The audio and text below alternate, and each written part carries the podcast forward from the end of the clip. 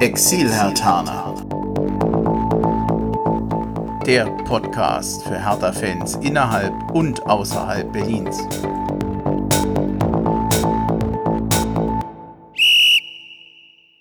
Hallo Hertha-Fans in Berlin, in Brandenburg und weiter weg. Also hallo Exil-Hertaner, ich bin Bremchen, ihr hört den Exil-Hertaner Podcast und ich freue mich, dass der Dennis in der Leitung ist. Ich grüße dich.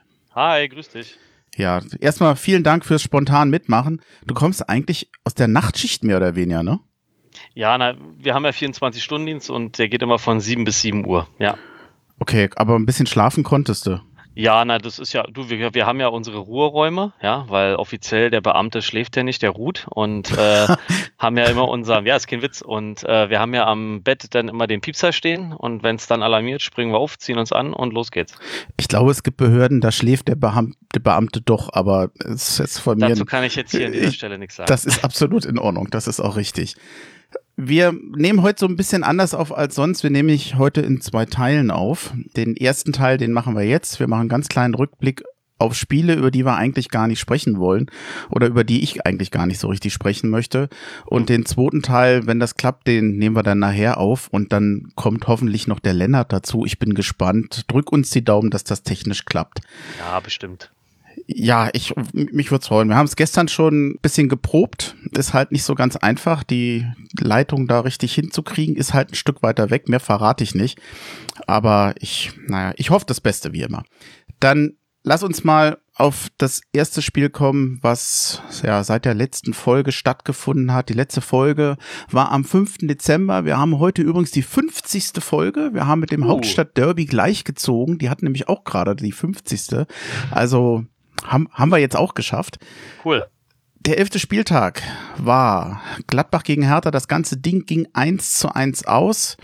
Das war am letzten Wochenende.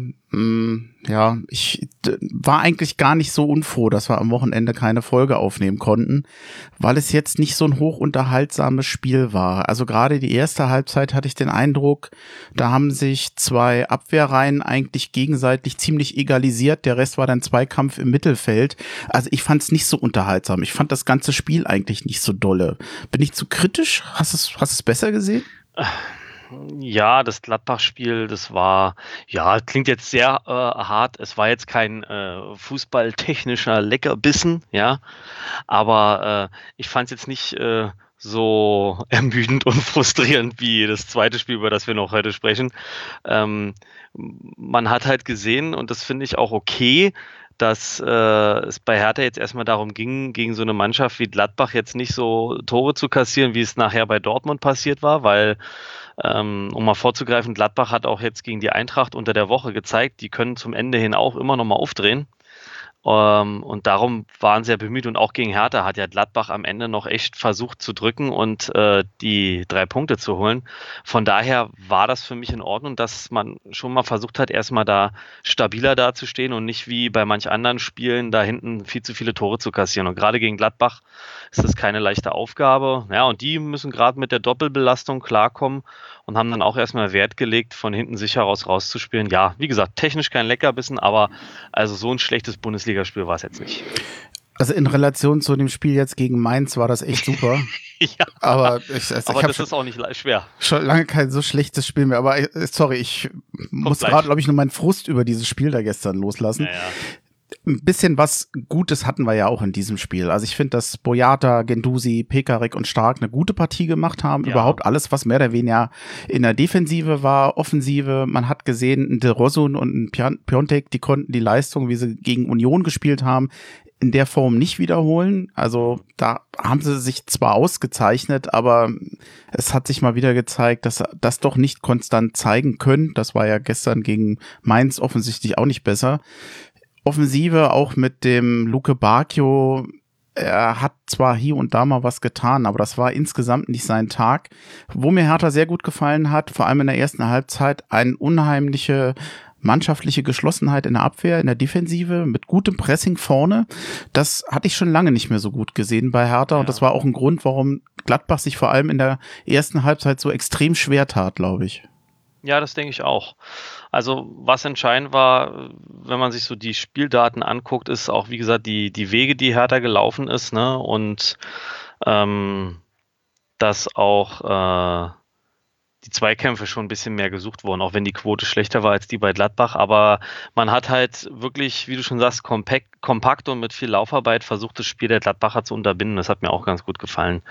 Und äh, war ein schönes Tor von Gendusi, muss man auch mal einfach sagen. Ja, das war wirklich schön gemacht. Und äh, man hat sich halt gegen eine Mannschaft, die eigentlich momentan wirklich auch wenn sie in der Bundesliga so der Klassiker, ne, haben die, die letzten Jahre gut gespielt, Champions League und jetzt in der Bundesliga tun sich immer schwer, aber trotzdem hat Gladbach schon eine sehr gute Qualität und kann auch Qualität einwechseln und da hat sich Hertha schon ganz gut gegengestemmt. Ich finde, es war keine Selbstverständlichkeit, auch wenn viele sagen, äh, Gladbacher B11, das finde ich aber wird der den Leuten, die bei Gladbach auf dem Platz äh, waren, nicht gerecht. Und nachher hat er ja auch noch ein paar andere Leute eingewechselt. Von daher, ähm, Nee, ich muss sagen, das 1-1 hat mir das vorher einer gesagt, dass wir auswärts äh, unentschieden bei Gladbach spielen, wäre das für mich okay gewesen. Ja, zumal man muss einfach auch sagen, ja, klar, mit ein bisschen mehr Effizienz, mit ein bisschen mehr Glück, wenn sie dann wirklich mhm doch nochmal die ein oder andere Chance gemacht hätten, Redan hatte ja in der 85. Minute eine ganz gute Möglichkeit, dann hättest du natürlich auch mal einen glücklichen Sieg mitnehmen können. Ja. Aber wenn man ehrlich ist, muss man sagen, dass Gladbach in der zweiten Halbzeit ordentlich gedrückt hat, gute Chancen hat und letztendlich war es dann tatsächlich so, wie es glaube ich auch der Labadier mal gesagt haben soll, so sinngemäß. Da hätten eigentlich beide Mannschaften gewinnen können. Hertha hätte ja. da eine Siegmöglichkeit gehabt, aber mit ein bisschen Pech hätten sie halt verloren. Insofern, also ich bin mit dem Punkt zufrieden und damit ja. ist für mich dieses Spiel gefühlt auch irgendwie schon abgeschlossen. Ja, also das, das habe ich auch relativ schnell abgeschlossen. Ich denke auch, das ging viel hin und her. Von den Zahlen her hatten Gladbach mehr Chancen, aber beide hatten den Sieg auf dem Fuß und so ist es letztlich auch für mich vollkommen in Ordnung. Und das, das Spiel kann ich auch abhaken, ohne mich darüber zu ärgern. Über jetzt vergebene Chancen, weil auch die anderen Chancen hatten. Deswegen, nee, nee, ist okay. Gladbach, das Spiel, das war okay. Auch nach dem Derby dann gegen so eine Mannschaft dann äh, äh, zu punkten, das war gut. Wollen wir, wollen wir schon über Mainz reden? Wo haben wir das mit Gladbach? Ich hätte nichts mehr. Oder liegt dir noch was äh, auf der Seele, wo also, du, was du noch loswerden willst nur, zu Gladbach? Was sich jetzt halt wie so ein Faden zieht, und das kommt auch gleich in Mainz zu, ist halt das, ähm, wo, was mich so ein bisschen enttäuscht, ist, dass Spieler wie Piontek und Dilrosun einfach bestimmte Leistungsspitzen nicht bestätigen können. Das liegt sicherlich nicht an denen alleine, aber es ist einfach, ja, ärgerlich. Ja, dann gut, la, lass uns doch mal zum, zum Main-Spiel kommen. Ja, ja, da hat sich das ja im Prinzip fortgesetzt, wobei ja. das ich muss sagen, ich bin ja mit einer gewissen Überheblichkeit in dieses Spiel gegangen, weil ich tatsächlich dachte, vom Momentum her, Mainz spielt wirklich keine gute Saison. Da nee. Steckt im Moment nicht viel dahinter. Die, wenn, wenn das so weitergeht, dann werden die bis zum Ende der Saison gegen den Abstieg spielen. Aber auch eh, gestern hing natürlich auch Hertha den eigenen Ansprüchen deutlich hinterher. Trotz sagen wir mal, ersten 15 Minuten, wo Hertha drückte ohne Ende. Ich hatte irgendwann zwischendurch mal gelesen, 80 Prozent Ballbesitz. Mhm. Das haben sie jetzt bis zum Ende des Spiels nicht gehalten, aber Ballbesitz hatte Hertha eigentlich das ganze Spiel, aber es fühlte sich so ein bisschen an wie in den ersten 70 Minuten gegen Union. Hertha hatte halb Ballbesitz, kann damit aber nichts anfangen und kann da eigentlich keine Torchancen draus generieren. Und je länger dieses Spiel dann dauerte, umso unansehnlicher wurde das, dass Fehlpässe immer mehr unterliefen. Selbst Gendusi, der ja sonst eigentlich verhältnismäßig ja. ballsicher ist oder sich eher durch Ballsicherheit auszeichnet, die Kontersituationen sind kläglich vergeben worden. Ich habe eben schon den Grottenkick erwähnt das war zum Teil kaum noch zu ertragen und ich finde, das mündete dann zum Schluss in diesem furchtbaren Fehlpass von Lecky, der mehr oder weniger frei ins, in, in der eigenen Hälfte ins, ins Ausflankt. Das war so schlimm, wo man dann dachte, boah, wann ist Eigenglück, dass keine Zuschauer rein durften in dieses Stadion. Das wäre eigentlich für jeden Strafe gewesen, da zu sein. Also normalerweise die, die Umstände sind ja blöd. Es keiner will Corona, keiner will diese Geisterkulissen haben. Aber an der Stelle habe ich echt mal gedacht, naja, da wird jeder froh gewesen sein, dass er nicht im Stadion war. Jetzt, jetzt darfst du schimpfen. ja, also ähm, ich, ich glaube, das war auch das Problem bei der Mannschaft, dass man zu sehr davon ausgegangen ist, dass man das Spiel gewinnt. Ja, ich weiß halt nicht, wie der Labadia die vorbereitet oder heiß gemacht hat. Er hat ja gesagt, wir wollten drei Punkte holen. Das ist ja auch okay, wenn man das vorher so sagt, aufgrund der tabellarischen Situation. Aber ich denke, denen war auch klar, was zu erwarten ist. Und man muss auch jetzt mal Mainz äh, gerechterweise sagen, so viele Tore, die auch schon kassiert haben und Niederlagen. Aber ich fand in allen Spielen, wenn man so die Zusammenfassung gesehen hatte, hatte Mainz immer Phasen, wo sie noch eine Zeit lang gegengehalten haben oder auch selber mal Möglichkeiten hatten.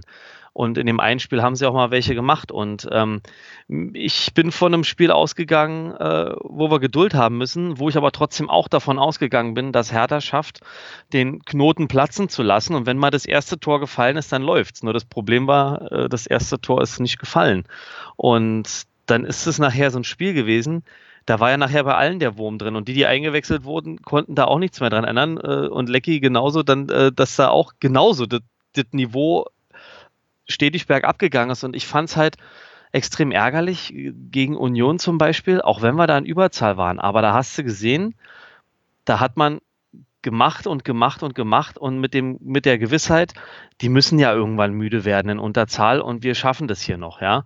Aber äh, und deswegen Respekt auch an Union, wie die dagegen gehalten haben mit ihren körperlichen Leuten, ja. Aber bei Mainz, da, äh, da hatte ich das Gefühl, die sind da rangegangen, jo, heute machen wir jetzt mal den Tabellenletzten äh, fertig und dann lief das nicht und anstatt sich dagegen aufzubäumen und nochmal äh, vielleicht selber mehr Gas zu geben und sich zu hinterfragen, was mache ich heute nicht gut genug, haben sie alle den Kopf hängen lassen. Und das ist nachher nur noch Frust gewesen. Also wie gesagt, Gendusi eingeschlossen, der ja gerne mal vorangeht, aber da habe ich am Ende auch so ein paar Bälle gesehen. Und das war nicht nur der Rasen. Ja. Ich hätte ja normalerweise gedacht, ich versuche das jetzt mal feuerwehrmanngerecht äh, auszudrücken, dass, Labad dass Labadia den in der Halbzeit Feuer unter dem Hintern macht. Ja. Das äh, wäre ja eine Möglichkeit gewesen, nochmal einzugreifen. Und dass es vielleicht einen Spieler gibt, der, Achtung, das Eisen aus dem Feuer holt. Also, oh, du bist so geil. Ja, ich weiß. ich tue das, wenn du immer diese Feuerwehrbezüge hinbekommst. Herrlich, herrlich, schön. So, so platt oder so kitschig sie sind, mhm. aber es ist wundervoll. Wobei, ich könnte es jetzt noch erweitern. Also auch die Abwehr hat ja nicht viel anbrennen lassen, aber. Gut, äh, ah. ich, ich lasse das jetzt mit den, mit den blöden Wortspielen. Du bist da ja auch ein gebranntes Kind. Ach ja. Gut, nee, äh, ich will da auch gar nicht mehr Öl ins Feuer gießen, aber ähm, jetzt ist jetzt ja, jetzt, ich jetzt was sagen, mir brennt unter den Nägeln, dass ich noch was sage. Ja, es, äh, nee, du hast aber eben schon was erwähnt, nämlich das ähm, Strohfeuer von Del Rosun und Piontek. um jetzt, so, jetzt ist aber gut, jetzt ist aber gut. Äh, mir tut Piontek ein bisschen leid in dem Spiel. Ich finde, der ist durchaus fleißig und ab dem Moment, wo der im Strafraum Ball kriegt, funktioniert der meistens. Aber das war nicht ein Spiel für Piontek, wo eine gesamte Mannschaft eigentlich indiskutabel spielt. Würde ich ihm nicht den Vorwurf machen, aber ich denke, dass er Del Rosso jemand ist, der ja für die Offensive zuständig ist, fürs Dribbling, der eben den Ball nach vorne treiben soll. Ich finde, er hat schlechter funktioniert in diesem Spiel. Und Deo, was der da hinten rechts gemacht hat, das war die größte Gefahr für die eigene Abwehr, hatte ich den Eindruck. Jetzt von, dass er den Ball nicht annehmen konnte, ja. verdribbelt, Fehlpässe, ja. dass dieses Fehlpassfestival haben ja dann nachher alle gemacht. Also, wenn das der Nachfolger von Pekarik sein soll, im Moment muss man sagen, ich war froh, als Pekarik wieder drin war. Das war der beste ja. Mann, gefühlt, neben also, Schwolo. Ich muss auch sagen, da war ich auch überrascht, was der so für, für technische Probleme oder Fehler hatte, der C-Folge. Ich weiß nicht, hatte der ja, keine Ahnung, die Stutzen nicht weit genug nach unten gemacht, ja, keine Ahnung. Also ich, ich war auch irritiert, äh, wie fehlerhaft der gewesen ist, ja. Und ich meine, erstmal auch war ich etwas überrascht, dass Labadia, sag ich mal, äh, da so doch, also einige Wechsel äh, gemacht hat, ähm, wo ich mir halt dachte, never change a running system. Jetzt hat er gesagt, er wollte da Rieder und Pekarik ein bisschen Pause geben, weil die alle Länderspiele gemacht haben letztens wurden sie so gelobt, dass sie eigentlich so fit sind und das alles mitmachen und ähm, die Leute, die stattdessen gespielt haben, haben ihre Möglichkeit nicht genutzt. Ne? Auch wie du schon angesprochen hast, Luke Bacchio, äh, manchmal so mit Leistungsschwankungen oder so, wo ich mir denke, dem fehlt da der Biss und dann gibt er dem mal eine Denkpause, aber äh, die anderen haben sich nicht aufgezwängt. Also Del Rosun darf von Anfang an spielen und dann wartet nicht.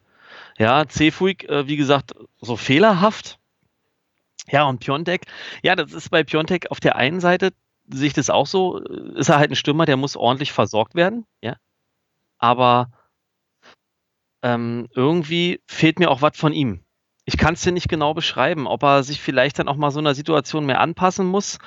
Und ähm, es gab ja auch Spiele, wo er mehr gekriegt hat. Und ja, ich, also ich kann es dir leider nicht genau sagen, aber irgendwas läuft bei ihm auch noch nicht so richtig rund, beziehungsweise da muss er sich vielleicht doch ein bisschen mehr anpassen.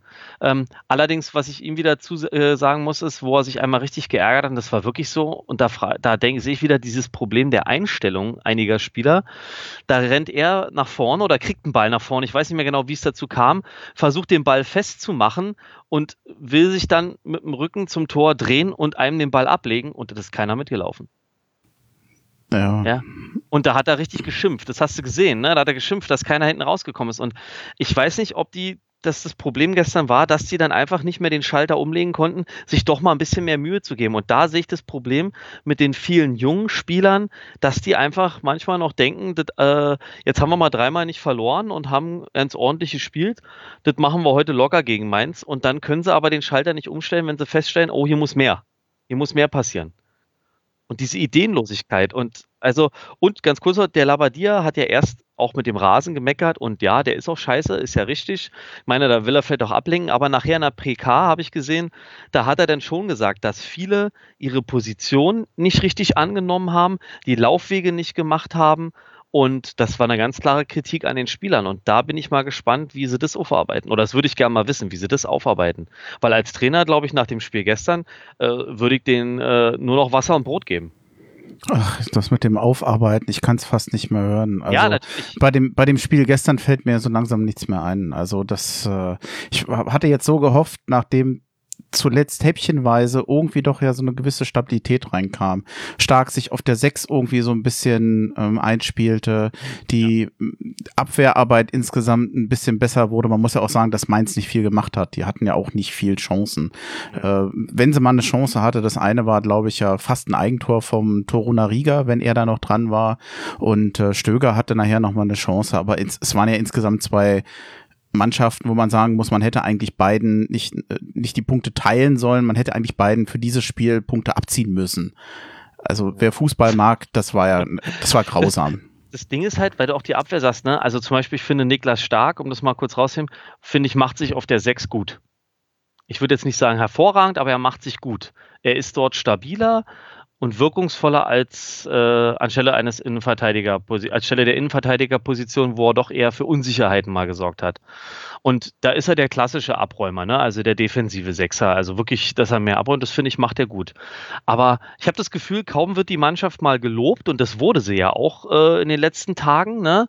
so nach dem Motto, ja, Hertha kann eine Serie starten und bla bla bla.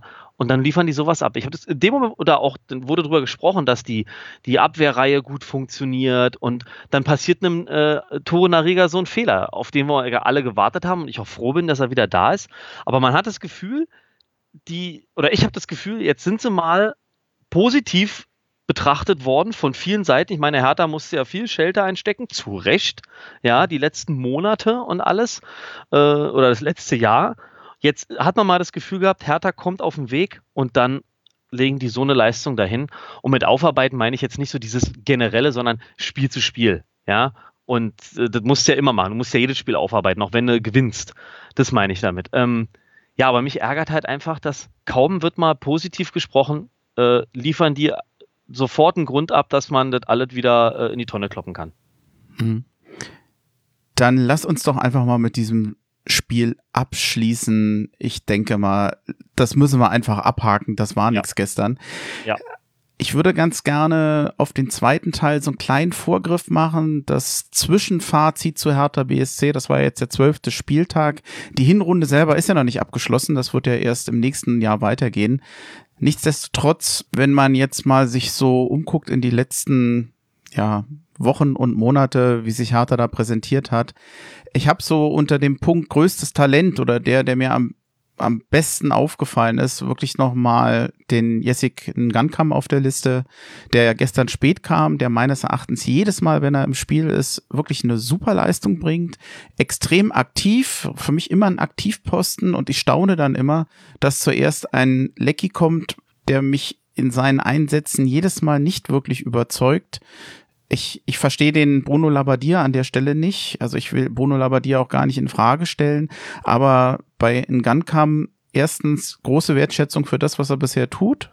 Ist mhm. für mich der nächste kommende Mann bei Hertha und ich würde ihm einfach mehr Einsatzzeit wünschen.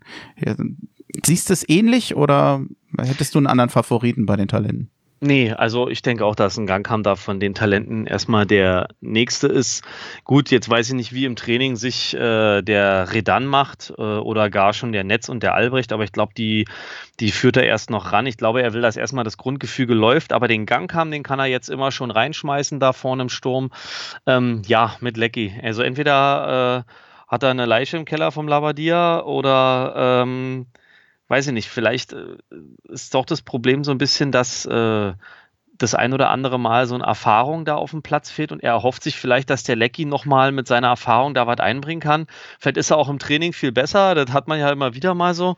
Und dass da, dass dann auf dem Platz das nicht kommt. Ich, ja, ich hoffe auch eigentlich, dass der in Gang kam, sich da immer mehr aufzwingt und er die Chance bekommt, ja.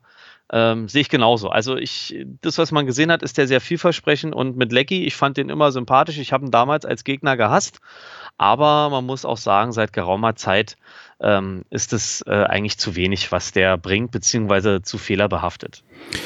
Beim Deo ist es, wie ich finde, leider ähnlich. Ist bisher die schwächste Neuverpflichtung von Hertha BSC. Jedenfalls vom Leistungsstand. Gelb-rote ja. Karte. Insgesamt. Ich, ich, eigentlich mag ich ihn, weil er sehr dynamisch spielt, aber ja. letztendlich das Leistungsniveau, das passt noch nicht. Man könnte allerdings auch sagen, bei, dass bei ihm er eher noch am, am ehesten als Talent oder als Spieler zu sehen ist, der eigentlich an eine Stammelf heranzuführen ist. Etwas schwieriger finde ich ist bei Toussaint. Ich habe den ja so ein bisschen unter dem Punkt Enttäuschung ja, äh, begutachtet. Ja. Ich weiß, dass du damit ein Problem hast, aber ich denke mal, dass ein Spieler, bei dem du so viel Ablöse zahlst, einfach, du hast eine andere Erwartungshaltung an das Leistungsniveau. Deswegen zahlst du ja so viel Ablösung, Ablöse. Ich weiß, es gibt Gründe, warum das so ist. Er konnte teilweise nicht spielen, aber er ist halt noch nicht die Verstärkung, die man sich von ihm gewünscht hat. Ja, ja, vielleicht weiß ich nicht, ob da bei ihm noch irgendwie was Persönliches oder vom, vom Selbstvertrauen her noch ein Problem steht. Man darf halt nicht vergessen, er ist auch noch ziemlich jung. Ähm, ich hatte auch gedacht, das geht ein bisschen schneller, aber gut, vielleicht müssen wir da einfach Geduld haben. Ja, keine Ahnung, vielleicht fehlt ihm auch ein bisschen mehr der Druck. Äh, da bin ich mal gespannt, wenn so ein Askasibar zurückkommt, äh, konstant, ob das was werden kann oder nicht. Weil wenn er gespielt hatte, gab es ja auch Spiele, da war der sehr dynamisch, fand ich eigentlich, ja. Und Hussar, ja, bleiben viele, bleiben noch so, die Versprechen, die man sich von denen gemacht hat, bleiben noch offen, ne? Ja, das äh, würde ich ganz gerne erweitern wollen auf den Alderete, den ich jetzt auch so als Licht- und Schattenspieler oder als Ergänzungsspieler mhm. eingenordet ja. habe. Ich, ist gar nicht so kritisch gemeint, äh, hat teilweise ganz ordentliche Spiele gemacht. Ich ja, ja. finde, habe auch keine Angst, wenn er bringt, aber er ist halt, er macht das Team nicht zwangsläufig besser, er ergänzt es das sehe ich genauso bei Eduard Löwen, der für mich eigentlich in der Stammelf im Moment auch keine Rolle spielt. Und dann habe ich drei Fälle, wo man vielleicht ein bisschen sich wundert, dass ich die auch als Licht- und Schattenspieler sehe. Aber ich denke, dass Askasiba, Luke Bacchio und Piontek auch noch nicht so richtig ihren, ihren Durchbruch hatten, allerdings auf ja. unterschiedlichem Niveau. Askasiba fiel durch Verletzungen weg, Luke Bacchio, wenn er gut drauf ist, entscheidet der ein Spiel, auch äh, Krzysztof Piontek hat ja schon gute Spiele gehabt, wo er wirklich mit ihm gesiegt hat, aber da fehlt insgesamt die Konstanz und das dauerhaft ja. gute Niveau fehlt mir da auch. Oder ja. bin ich da wieder zu streng?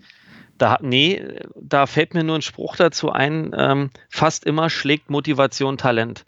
Was ich das Gefühl habe, auch bei so einem Luke Bacchio ist, ähm, der bringt unheimlich viel Talent mit, ja, aber äh, lässt sich auch zu oft hängen. Also so, du siehst an der Körpersprache, wenn ihm was nicht gelingt. Und da fehlt mir die Motivation, da fehlt mir die der Fokus. Also, und das sind so Sachen, äh, da, da spanne ich mal einen Bogen zu einem bei uns, der gerne immer den Prez kritisiert, dass ich das Gefühl habe, wir haben zu viele Spieler von diesem Typen, die so einen Arschtritt brauchen und zu wenig von denen, die die Arschtritte verteilen innerhalb der Mannschaft, weißt du? Dieses, dieses, dieses Motivieren sich selbst, aber auch seine Mitspieler.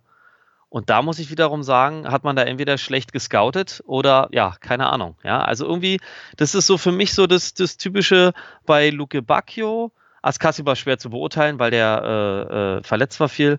Aber bei Dilrusun, vielleicht bei Cefuig, ja, das sind so, und auch bei Piontek, da, da, da, da fehlt mir dann manchmal so dieses, dieses wirklich, dieses sich selber motivieren und die Leute mitreißen. Und das Mitreißen, da fehlt bei uns einfach was. Ja, um diesen das Thema wieder aufkommen zu lassen. Da fehlt bei uns irgendwie so ein bisschen diese Leadership. Ich habe auf meiner Liste hier fünf Spieler, mit denen ich sehr zufrieden bin, wobei ich zwei Spieler als Ausnahmespieler bezeichnen würde. Mhm. Das ist Gendusi, bei dem man ja leider nicht vergessen darf, dass er nur ausgeliehen ist und ja. formal eigentlich geht nach einem Jahr. Kunja natürlich und mit Schwolo, Cordoba und Boyata mit Sicherheit gute Verstärkungen. Bei Cordoba kann man es noch nicht so genau sagen, der ist ja sehr schnell verletzt gewesen, aber ja. hat sich ja sehr gut gezeigt. Da habe ich jetzt fünf Spieler auf der Positivliste und sieben Spieler, die naja, in Relation vielleicht auch zur Ablösesumme oder zur Erwartung eher enttäuschend sind. Viele davon sind in, gehen in die Zeit von Klinsmann, bis auf ja. Kunja. Also ich sag mal so, das ist halt so ein bisschen das Problem. Ich will jetzt hier keine Ausreden für Labadia schaffen, aber er hat halt eine Mannschaft, die er, wo er bei dem Spielerkauf kaum Einfluss hatte. Ne? Also letztlich sind es ja nur die letzten, die vielleicht so geholt wurden, dass er da Einfluss hatte. Ähm, und äh, ja, da sehe ich, das sieht man schon, das Schema, die sind von Klinsmann da zum größten Teil geholt und das sind nicht so die Brüller. Und wenn man sieht, was an Geld ausgegeben wurde und was auf den Platz kommt, muss man schon ganz klar sagen, da sind einige Millionen anscheinend nicht gut investi investiert worden. Ja, das ist ja, aber wir, man, das ist mal schwierig, dass man eine Erklärung schnell zu einer Ausrede wird. Ne? Also wir versuchen ja zu erklären, warum das nicht so läuft. Ähm, ich denke, Labadia kann man vielleicht kritisieren gestern, dass er da äh, was Neues probiert hat. Andererseits, wenn es funktioniert, hätte alle gesagt, wow, gewagter Schritt, der funktioniert hat. Ähm, ich bin weiterhin dafür, dass man dem Labadia Zeit gibt, weil er ja woanders schon bewiesen hat, dass er das, dass er eine Mannschaft gut spielen lassen kann. Und ähm, Kritik muss immer erlaubt sein, auch am Trainer, aber für mich steht er nicht zur Diskussion. Und ich glaube, diese Saison habe ich von Anfang an gesagt, das wird auf und ab gehen. Ich hoffe, jetzt geht es mal noch wirklich die nächsten Spiele ein bisschen mehr bergauf. Also ich glaube auch, dass natürlich ein Trainer wie jeder andere sich auch Kritik stellen muss. Ähm, Na klar. Da wird man mit Sicherheit bei den Spielen Punkte finden, wo man sagen muss, da hat er mal besser und da hat er mal schlechter gelegen.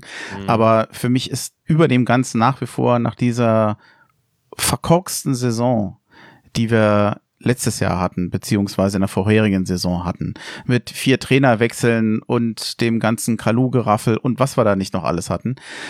Bin ich froh, dass wir wirklich mit Bruno Labbadia einen Trainer haben, hinter dem ich, von dem ich nach wie vor überzeugt bin. Das klingt ja. vielleicht ein bisschen doof.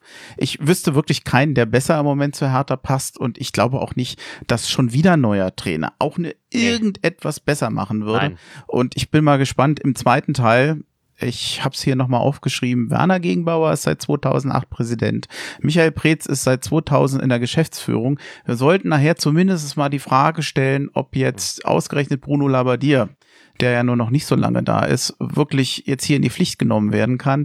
Ja. Denn ich finde, inzwischen sind eigentlich andere in der Pflicht und ja. ähm, bin mal sehr gespannt, ob Hertha eigentlich den Nachweis erbringt, dass das, was man da an sportlicher Leistungsfähigkeit in der Mannschaft verbessern wollte, vor allem mit dem Geld von Windhorst. Ob das gelungen ist, ich habe größte Zweifel oder ich finde Stand jetzt eher nein, aber das können wir nachher nochmal besprechen. Ja. Dann würde ich vorschlagen, machen wir an der Stelle einen Punkt. Wir hören jetzt gleich eine Jingle und wenn alles geklappt hat, dann gibt's bald den zweiten Teil zu dritt. Ich hoffe, es klappt. Oder hättest du noch was, was dir, was, was du noch sagen möchtest? Nö, ich weiß nicht, willst du beim Zwischenfazit nochmal mit dem Lennart was äh, sprechen? Sonst, ich hätte nur eine Sache zu Kunja. aber ich will jetzt auch nicht den Zeitrahmen. Stellen. Naja, er kann auch nochmal ein äh, Zwischenfazit machen, natürlich. Also ja. wir, wir, das Thema ist noch nicht beendet dadurch. Ja, deswegen. Also da würde ich da nochmal was zu Kunja dann sagen. Okay, dann machen wir das. Dann bedanke ich mich erstmal, dann geht's recht bald weiter und ich kann ja mal gucken, ob ich schon ein bisschen was nachbearbeiten kann. Vielen Dank und ich sage bis gleich. Bis gleich.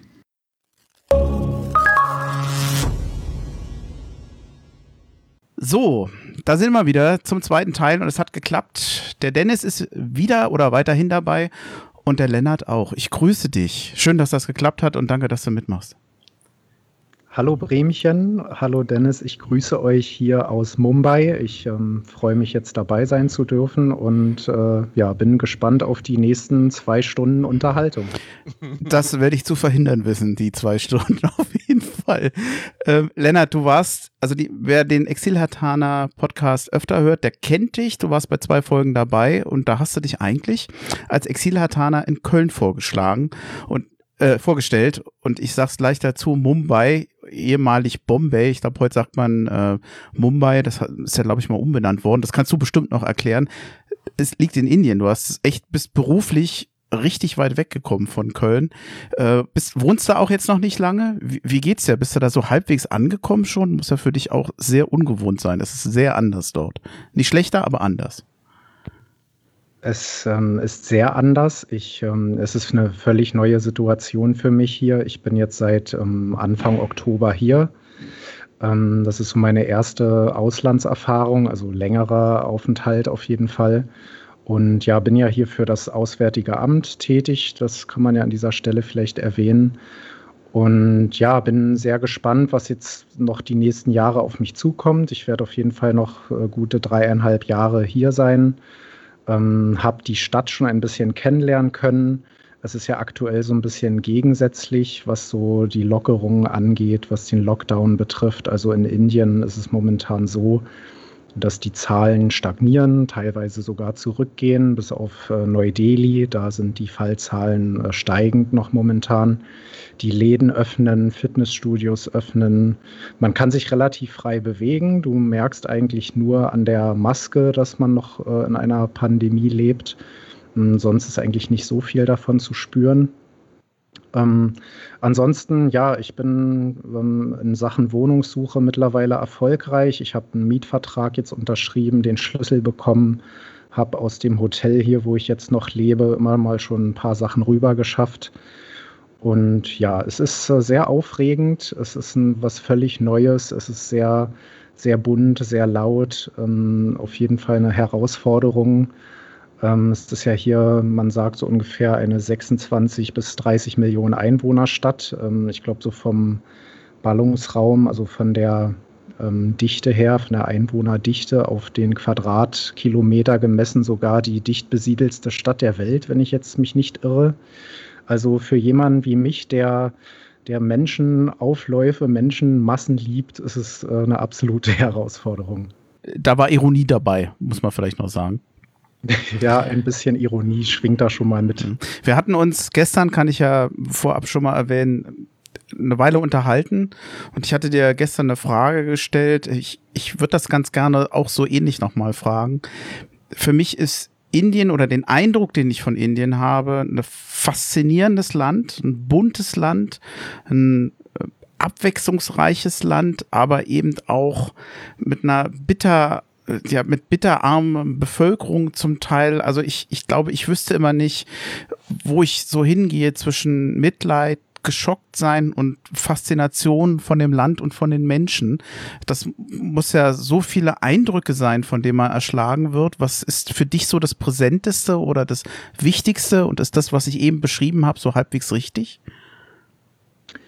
Mm, ja, deine Ansicht ähm, kann man schon so teilen. Also das ist, ähm, um das um, mal ein bisschen weiter auszuholen, Indien war auch für mich persönlich jetzt eigentlich nie so ein großes Reiseziel, um ehrlich zu sein. Ich hatte zwar immer auch mal Interesse, mal nach Asien zu gehen, also Reise, Reiseziel als Reiseziel aus ähm, erkoren, hatte da aber eher Thailand auf dem Schirm oder Malaysia oder vielleicht mal nach Japan. Indien hat mich da immer so ein bisschen äh, der, ich weiß nicht, der richtige Begriff ist wahrscheinlich Respekt. Ich hatte sehr viel Respekt vor diesem Land und irgendwie hat es mich nie so ganz gereizt. Und äh, dann musste ich mich aber beruflich damit auseinandersetzen und habe mich dann damit beschäftigt. Und ähm, meistens, wenn ich Dinge neu angehe, dann ähm, belese ich mich da nicht großartig oder schaue erstmal, was erwartet mich da so. Ich will mir einfach ein, selbst dann ein Bild darüber machen. Und ähm, als ich hier ankam, so das Erste, was, was hängen bleibt, ist das Lächeln der Menschen. Also es ist äh, sehr bunt, es ist sehr laut, ähm, es ist eine, hier leben bettelarme Menschen, die treffen auf ähm, Reichtum ohne Ende. Also die Gegensätze könnten hier größer nicht sein. Aber die Menschen, äh, denen du hier begegnest, die schauen dich an, die begrüßen dich, die sagen Welcome to India, die, die grinsen dich an und du hast auch nie das Gefühl, dass es gespielt wäre oder gestellt wäre. Ähm, die schauen dich mit offenen Augen an und es ist eine sehr herzliche Begrüßung. Und, und ähm, die Menschen hier, äh, das, was sie halt oder von dem sie wenig haben, das teilen sie sogar noch mit dir. Und ja, so, so, ein paar Klischees stimmen dann wahrscheinlich schon. Das ist, ähm, es ist viel Dreck, du findest auch viel Müll, es ist sehr laut, sehr voll vor allem, ja. Ähm, aber es ist auch irgendwie, man muss, man muss einfach offen dafür sein, man muss sich auf das einlassen, was, äh, was hier so auf einen zukommt. Und ja, ich will auch jetzt gar nicht zu weit ausholen, da könnte man jetzt auch Stunden ähm, füllen damit. Aber wenn ich da ein bisschen äh, Werbung machen darf, auch an dieser Stelle habe ich ja auch einen eigenen Podcast mittlerweile, ähm, wo du, lieber Bremchen, auch Inspiration warst. Denn äh, bei dir habe ich ja das Handwerk so ein bisschen lernen können, wie man so einen Podcast aufnehmen kann. Zu viel des Lobes, also, äh, ganz gut. Ja.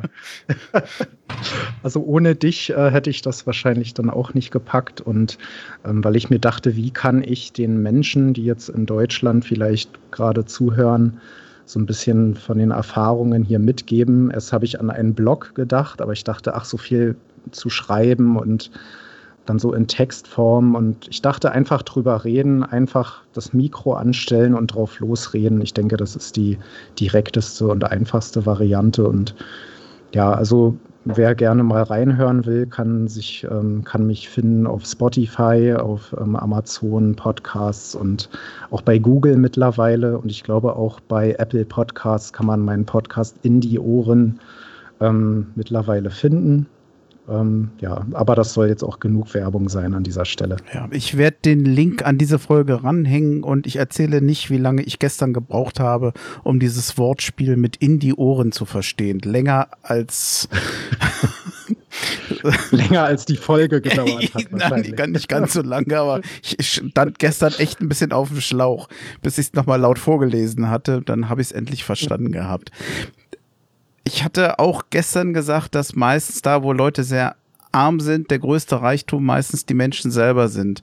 Du hattest gestern erzählt, dass die die Höflichkeit der Menschen, dieses zuvorkommt zu sein, unbedingt helfen zu wollen, manchmal so weit geht, dass es dir fast schon unangenehm ist, ob in Restaurants, in Hotels oder sonst wo, ähm, auch die, wie, wie offen die Leute auf dich zugehen. Du hattest gestern von einem älteren Herrn erzählt. Willst du dazu noch mal ein bisschen was erzählen? Ich hoffe, du ja, weißt, was das, ich meine mit ähm, dem älteren Herrn. Genau, das ist schon ähm, sehr auffällig, dass eben dieser, dieser Service-Gedanke hier sehr groß geschrieben wird. Das Kastensystem, was ja offiziell zwar als abgeschafft gilt, ähm, aber das spürst du hier schon noch, äh, hier und da bei Restaurantbesuchen beispielsweise. Da hast du dann einen Herrn, der dir die Tür öffnet, der nächste bringt dir das Besteck, einer hält dir den Stuhl zurück, um Platz nehmen zu können, der nächste bringt dir die Karte, einer ist für die Getränkebestellung, der andere für die Getränkelieferung zuständig, einer macht nur das Essen, einer bringt das Essen und wenn du dann beispielsweise den, der das Essen bringt, fragst, äh, ob jetzt irgendein Getränk zu empfehlen wäre, wird er sofort zurückgepfiffen. Ähm, also jeder hat seine Teilaufgabe und mir wurde es mal so erklärt, es ist halt ein Riesenland mit über einer Milliarde Einwohnern. Also ist es auch ein Stück weit Beschaffungsmaßnahme, um so vielen Menschen wie möglich hier einen Job zu verschaffen. Das ist dann oft sehr kleinteilig, aber das, ähm, ja, da, da gewöhnt man sich auch dran. Und ähm, ja, zu diesem Service-Gedanken Ähm, am Anfang mag es so ein bisschen befremdlich sein, aber du merkst irgendwann, wenn du zum Beispiel etwas bestellst und ähm, räumst selber deinen Tisch ab beispielsweise oder ähm, wenn der Kellner kommt und du reichst ihm schon den Teller hin, dann kann das so rüberkommen, als wärst du mit dem Service nicht zufrieden beispielsweise. Und ähm, man, muss, man muss es einfach so ein bisschen annehmen und irgendwann gewöhnt man sich auch daran und dass man dann einfach diesen Service dann auch annehmen sollte. Und äh, zu dem alten Herrn meinst du wahrscheinlich die, äh, diesen Schuster vor der Bank? Ähm, der, der äh, da sein, sein Essen mitgegeben hat oder wo du ah. probieren konntest, glaube ich. Genau, genau. Das war der Herr, ähm, ich war ja im Februar schon mal hier, das, äh, um quasi so diese, diese Abordnung hierhin vorzubereiten. Und äh, da wollten wir ein Museum besuchen und das war aber irgendwie geschlossen oder da war nur eine Teilausstellung geöffnet. Und da saß so ein älterer Herr an dem Café und ja, der war offensichtlich ähm, jetzt nicht bettelarm, aber ähm, ich würde schon sagen, dass er so eher aus, den, aus der unteren Schicht kam. Und der sah uns an mit einem Lächeln und, und öffnete die Arme und sagte, take a seat, take a seat. Und, und dann setzten wir uns zu ihm und er hatte irgendwie so eine Art Humus mit Olivenöl, Mais und so eine Art Fladenbrot dazu und sagte, hier, ich, ich gebe ich geb euch was ab, wollt ihr mal probieren? Und ich habe da eigentlich gar nicht lange überlegt, weil ich dachte, das war so eine Willkommensgeste für mich. Natürlich habe ich dann probiert wir haben dann noch uns ein bisschen unterhalten und mit dem Mann dann noch einen Kaffee zusammen getrunken und der hat auch gar nicht um, um, Geld gebettelt oder irgendwas. Es hat ihm einfach Freude gemacht, das mit uns zu teilen, diesen Moment mit uns zu erleben und äh, hat uns so breit angelächelt und das war eine, eine, sehr schöne Begegnung. Also wie gesagt, sonst würde ich jetzt auch gar nicht davon erzählen, wenn es nicht irgendwie hängen geblieben wäre. Also war ein schöner Moment. Mhm. Und vor allem war auch noch in einem Moment, wo Corona in Indien noch nicht so kritisch war. Da ging das auch noch. Genau, das war quasi just bevor dann Covid äh, so zum Thema wurde. Wir sind dann Mitte Februar hier wieder ausgereist. Und ja, Wochen später war Covid in ganz Europa ein Thema. Also wir sind ja auch hier ähm, in Mumbai am Flughafen gewesen, sind dann über Abu Dhabi zurück und das ist ja auch ein riesen Drehkreuz. Und ja, wenn man sich da schon hätte anstecken können, ja, vielleicht hatte es man auch schon und merkt es gar nicht mehr. Also hm. Ja, war sehr aufregend. Glaube ich. Lass uns mal so ein bisschen den, den Kniff zum Fußball bekommen oder den Dreh zum Fußball bekommen, was nicht ganz einfach ist, denn Indien ist eigentlich nicht bekannt für sein Fußballspiel. Populärste Sportarten sind anders. Und ich weiß, dass große Stadien in der, auch gar nicht so unweit von deinem Büro sind. Was, was, was sind denn die Sportarten, die da vor allem wichtig sind? Und hast du, ich glaube, du hast mir gestern auch den Fußballclub genannt, der in Mumbai spielt, aber ich kriege ihn nicht mehr zusammen.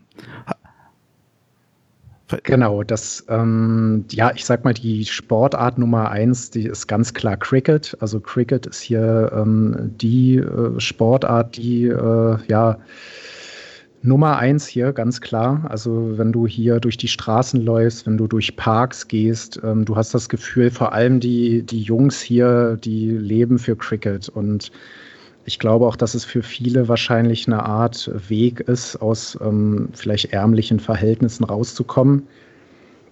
Denn die Cricket-Liga ist hier schon nicht die schlechteste im internationalen Vergleich. Also ich bin überhaupt kein Cricket-Experte und ich kann mich auch mit den Regeln noch nicht so ganz anfreunden. Aber der Fußball ähm, ist ganz klar hinten dran. Ähm, natürlich auch, äh, ja, aufgrund der Kolonialzeit der Briten ist natürlich die Premier League hier schon sehr beliebt. Du siehst ähm, Menschen in, in Arsenal-Trikots, Chelsea sieht man hier und da oder auch schon mal Liverpool. Und ähm, ja, ab und zu auch mal ein Borussia Dortmund-Trikot, aber von der Hertha siehst du hier natürlich gar nichts. Ich ähm, bin hier auch schon in meinem Toussaint-Trikot durch die durch die Gassen gelaufen und äh, da kriegt man nicht mal ein müdes Lächeln dafür. Und das, obwohl die ja so, so viel lächeln, aber für Hertha interessiert sich hier äh, weitestgehend niemand so wirklich. Aber ich bin ja jetzt hier, um daran zu arbeiten. Ja gut, dann könntest du ja mit Gendusi vielleicht punkten. Der ja, war ja stimmt, bei Arsenal. Der dürfte, Genau, der dürfte auch einigen hier äh, bekannt sein. Toussaint jetzt wahrscheinlich weniger, der auf meinem Trikot ist, aber Gendouzi ähm, dürfte dem einen oder anderen Arsenal-Fan hier schon ein Begriff sein. Hm. Äh, wie hieß nochmal der, weißt du noch den Fußballverein, wie hieß der nochmal? Hilf mir nochmal auf die oder weiß das nicht? Genau, mehr? das ist der ähm, Mumbai City FC. Ja. Die ähm, gehören ja zu dieser Manchester City Gruppe, die ja ähnlich wie dieses ganze RB Leipzig-System aufgebaut sind. Ich glaube, der FC Granada gehört noch dazu und ich glaube New York City FC. Also die haben ja weltweit so ein, so ein, ganzes, so ein ganzes Netzwerk aufgebaut. Und ähm, ja, ich, ich kann dir jetzt gar nicht sagen, ob es irgendein B oder C Allstar geschafft hat in die äh, indische Liga. Ich weiß so in den frühen Zehnerjahren, also so um 2010, 11 herum, ähm, hat ja, glaube ich, Fabio Cannavaro, wenn ich jetzt nicht irre, und Gianluca Zambrotta, die haben hier in Indien gespielt. Ich glaube, einer von den beiden sogar beim FC Goa. Und beim Mumbai City FC hat unter anderem Ex-Nationalspieler Manuel Friedrich mal gekickt für, ich glaube, ein Jahr. Hat hier irgendwie 30 oder 40 Spiele gemacht und der war ja unter anderem bei Leverkusen damals, bei Mainz, bei Werder, hat auch, glaube ich, eine Handvoll Länderspiele, wenn nicht sogar etwas mehr gemacht. Wird vielleicht auch noch dem einen oder anderen etwas sagen. Ähm, dann hätte ich vielleicht noch so, so eine Abschlussfrage zu dem, bevor wir vielleicht noch ein bisschen zum, zum Zwischenfazit für Hertha kommen. Äh, dich jetzt in Indien über Hertha auf dem Laufenden halten. Du hast mir schon gesagt, also so richtig Live-Fußball ist im Moment nicht. Da musst du erst mal gucken, ob du da mal ein Angebot findest, was man überhaupt bezahlen kann oder was überhaupt möglich ist. Und ähm, dann hängt es natürlich auch ein bisschen von den, von den Spielzeiten ab. Also das Freit oder so ein Spätspiel ist ja bei dir mitten in der Nacht. Du hast das, glaube ich, jetzt den Tag tatsächlich übers Internetradio gehört. Ähm, wird wird schwierig, dich da auf dem Laufenden zu halten. Wahrscheinlich hast du im Moment erstmal andere Prioritäten. Erstmal in Indien ankommen, richtig? Ja, das kann man kurz und knapp so beschreiben. Ähm, ich habe jetzt in letzter Zeit sehr wenig Fußball geguckt, also bewusst hingeschaut tatsächlich. Ich habe das ein oder andere Premier League-Spiel hier sehen können, weil es auch relativ frei empfangbar ist. Ähm, zumindest hier im Hotel. Ähm, das wird jetzt für den, ich sag mal, für den Bürger draußen, für den Pöbel wird es jetzt eher, eher schwierig sein. Ähm, soll jetzt gar nicht so abgehoben klingen. Ähm, ich weiß schon, wer es meint. Ähm, mein Sky-Abo, was ich vorher hatte, beizubehalten, hat sich für mich halt nicht gelohnt, da eben die Empfangsmöglichkeit hier nicht mehr gegeben war. Und ja, so sind die Samstagsspiele für mich immer sehr schwer ähm, zu bekommen. Und bevor ich da auf irgendwelchen russischen Streams da äh, umher gucke, naja, ist schwierig, aber wie gesagt, die Radiomöglichkeit bleibt weiterhin. Es gab ähm, einen Anbieter, der hat bis äh, zur letzten Saison jedes Bundesligaspiel übertragen, aber natürlich pünktlich zu meinem Dienstantritt hier. Nein, die TV-Rechte wurden abgegeben. Ähm, es gibt dann noch eine App, mit der man wohl Bundesliga schauen kann, aber da muss ich erstmal ein indisches Konto einrichten und ähm, ja, eine indische Kontonummer habe ich jetzt seit gestern sogar schon warte jetzt noch auf meine Chipkarte und dann hoffe ich, dass ich da irgendwie eine weitere Möglichkeit habe, dann auch Hertha-Spiele live zu mhm. verfolgen. Also auch ein, ein Live-Bild. Sprich, da hast du rund um die Live-Bilder noch kein richtiges Zielbild. Im Moment bist du eher, ja, sozusagen unlive am Nachbereiten, was bei, bei Hertha so alles lieb. Aber ich glaube, da bleibst du dran, wenn ich das richtig mitbekommen habe. Das liest du dir durch. Die definitiv. Ich, ähm, wie gesagt, über, über Radio höre ich mit. Ich schaue mir Zusammenschnitte an ähm, Zusammenfassungen und so weiter, lese im Ticker nach, ich lese die News natürlich rund um Hertha. Ähm, ja, auch zum Beispiel die Jungs von Hertha Base kann man ja an dieser Stelle erwähnen. Ähm, da ist man auch immer auf dem Laufenden. Ja, und äh, natürlich höre ich dann auch die Exil-Hertaner-Episoden, äh, die mir dann auch immer so ein bisschen Heimat hier rüberbringen und Hertha-Bezug herstellen. Das ist immer ganz nett. Und wir haben ja auch gestern drüber gesprochen, das war so ein bisschen surreal. Ich stehe dann hier unten auf dem Laufband im Fitnessstudio und höre äh, dir und Robert beim Fachsimpeln übers Unionsspiel zu und denke so, hey, im Sommer saßen wir noch beim Grillen in Bonn und jetzt bin ich hier einfach mal so 6.000, 7.000 Kilometer entfernt und höre euch einfach aus weiter Ferne. Das war schon irgendwie irgendwie komisch, ja, kann, aber schön kann, zugleich. Kann ich mir gut vorstellen. Gut, dass du noch den Kniff oder den Dreh zum Exilhartaner Podcast bekommen hast. Ja, ja das habe ich bewusst so gemacht, ich, bevor ich hier Ärger bekomme. ja, ich, was zahlt dir Hertha Base dafür? Wobei. Ja, mal schauen. Ich, kann ja mal mit Christoph sprechen. Ja, da kann ich fast, ich will nicht sagen, eine Anekdote äh, erzählen, aber ich könnte vielleicht noch eine Kleinigkeit ergänzen. Ich habe kürzlich von einer Werkstudentin von der Berliner Morgenpost eine Mail bekommen, die mh, mm, ja also doch sehr für den immer härter Newsletter warb und dann bei mir anfragte, das könnte ich mich ja auch ähm, öfter mal anhören oder ansehen und ob ich das nicht auch gegenüber den Hörern so ein bisschen bewerben oder mal nennen könnte. Das ich war mir am Anfang nicht so ganz sicher, ob das vielleicht ein Scherz ist, denn man darf ja nicht vergessen, es ist ein großer Verlag, das ist eine große Zeitung und die sind ja nun auf mich als Vertriebsweg nur ganz mit Sicherheit nicht angewiesen aber das, da die Mail letztendlich nett formuliert war und auch der Michael Faber ja letztens noch Humor bewiesen hat und äh, der Jörn Lange ja auch ein netter Kollege ist, ja, erwähne ich an dieser Stelle also nochmal den immer härter Newsletter der Berliner Morgenpost. Link muss ich mal gucken, wo es den gibt und dann hätte ich das auch erwähnt und liebe Grüße nach Berlin sowohl an den immer härter Podcast als auch an Hertha Base. So, jetzt habe ich aber genug Werbung für die gemacht, oder? Ja, reicht jetzt auch. Ja, denke ich auch. So, ich gucke. Der Funke sollte übergesprungen sein. Ja, ich. Äh, oh. genau. Funke, da haben wir jetzt wieder einen rein. Jetzt, jetzt habe ich aber wieder gebraucht, um den zu verstehen. Ja, aber also, wir haben ja heute da. war auch Feuer und Flamme dafür. Ja, genau. Okay.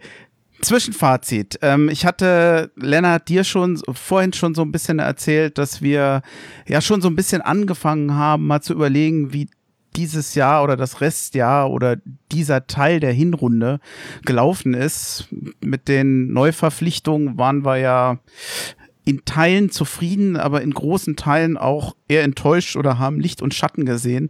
Vielleicht auch ein Grund, warum es bisher so gelaufen ist, wie es gelaufen ist.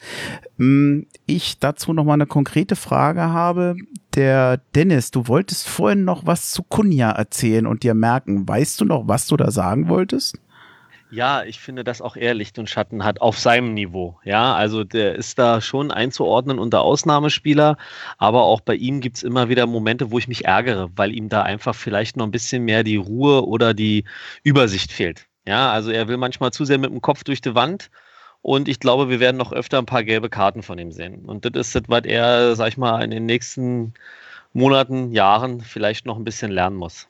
Also der wird, der, der ist, äh, wir können froh sein, dass wir ihn da haben und der kann, ähm, sag ich mal, einen großen Fußabdruck hinterlassen, wenn er sich so weiterentwickelt, aber auch er muss ganz klar einige Dinge noch verbessern, den, was das angeht, die Mitspieler äh, zu sehen, auch, ja, und auch selber das Temperament manchmal ein bisschen zu zügeln. Ja, wobei da, da beklagen wir uns schon auf einem hohen Niveau. Also ich bin. Ja, aber ich, das, das, das, muss aber auch erlaubt sein, ja, weil ich finde, wir, wir kritisieren ja einige Dinge oder einige Spieler sehr stark. Und ich finde, ihn kann man da jetzt auch nicht nur als einzige Lichtgestalt hervorheben, sondern auch er hat in Situationen schon in meinen Augen Fehler gemacht. Und das kann man ruhig mal sagen. Und das ist ja, er setzt ja selber die Messlatte hoch durch seine Leistung. Ne? Hm nichtsdestotrotz und äh, äh, Lennart, ich hoffe, ich habe dich jetzt nicht so äh, schnell äh, abgewürgt da vorhin, als es um das Indien-Thema geht, aber ich, ich würde schon ganz gerne zu dem Zwischenfazit kommen. Ist das für dich okay oder hattest du noch einen wichtigen Punkt? Nee, das ist völlig in Ordnung. Also ähm, ich, wie gesagt, äh, kann an dieser Stelle ja noch, noch mal kurz Werbung machen für den In die Ohren Podcast, wer wirklich mehr über Indien erfahren möchte. Wie gesagt, das ist nur ein kurzer Abriss bislang. Ansonsten lass uns gerne bei, bei der Hertha bleiben. Okay ich habe einfach zurückgedacht an die Entwicklung von Hertha BSC seit dem Tenor Investment, weil bei uns allen damit ja verbunden ist mit den neuen finanziellen Möglichkeiten einfach eine sportliche Weiterentwicklung der Mannschaft. Denn beide Parteien, sowohl Tenor als auch der Verein, haben ja Interesse daran. Beide wollen ja sportlich besser werden. Der Verein, weil es immer Sinn und Zweck eines Fußballvereins ist, erfolgreich zu spielen und Tenor, weil die sich einfach auch erhoffen, dass dieses Investment letztendlich, wenn der Verein besser spielt, auch ja, wertvollere Anteile an dem Verein bringt, dass sozusagen sich dieses Investment lohnt. Wenn es aber darum geht zu messen, wie weit man damit jetzt in den letzten anderthalb Jahren gekommen ist, dann finde ich, muss, ist mein Zwischenfazit im Moment eher negativ. Ich finde, dass Hertha unter Dardai zuletzt auf dem elften Platz war. Ich finde, Tabellenplatz ist ja ein gutes Kriterium, wie man sowas beurteilen können, kann. Letzte Saison war es der zehnte Tabellenplatz. Im Moment, der Spieltag ist ja noch nicht beendet, ist es auch wieder der zehnte Tabellenplatz. Stand jetzt habe ich bei Hertha teilweise eher einen Rückschritt gesehen in sportlicher Hinsicht, aber keinen sportlichen Fortschritt. Und mein Zwischenfazit ist ziemlich negativ. Und ich finde, dass die Geschäftsführung von Hertha BSC bisher noch nicht den Nachweis erbracht hat, dass sie in der Lage ist, wirklich die Mannschaft besser zu machen mit diesen Finanzen. Jetzt bin ich mal gespannt, wie denkt ihr drüber? Sorry, ich habe wieder sehr viel erzählt. Ja, also ich, jetzt haue ich mal kurz rein. Wir hatten ja vorhin schon ein bisschen drüber gesprochen und ähm, ich denke, dieser Schritt nach Dardai, das, äh, da ist so vieles schiefgegangen. Da scheint sich der Verein doch noch ein bisschen länger von erholen zu müssen, also auch sportlich. Ne? Es sind Spieler geholt worden, die der jetzige Trainer vielleicht nicht geholt hätte. Und ähm, ich will jetzt auch nicht da zu lange das nochmal äh, ansprechen. Und ja, man muss jetzt langsam hinterfragen ähm, äh, bei der Geschäftsführung, ne, dieses Chaos, was da passiert ist, da werden andere gegangen.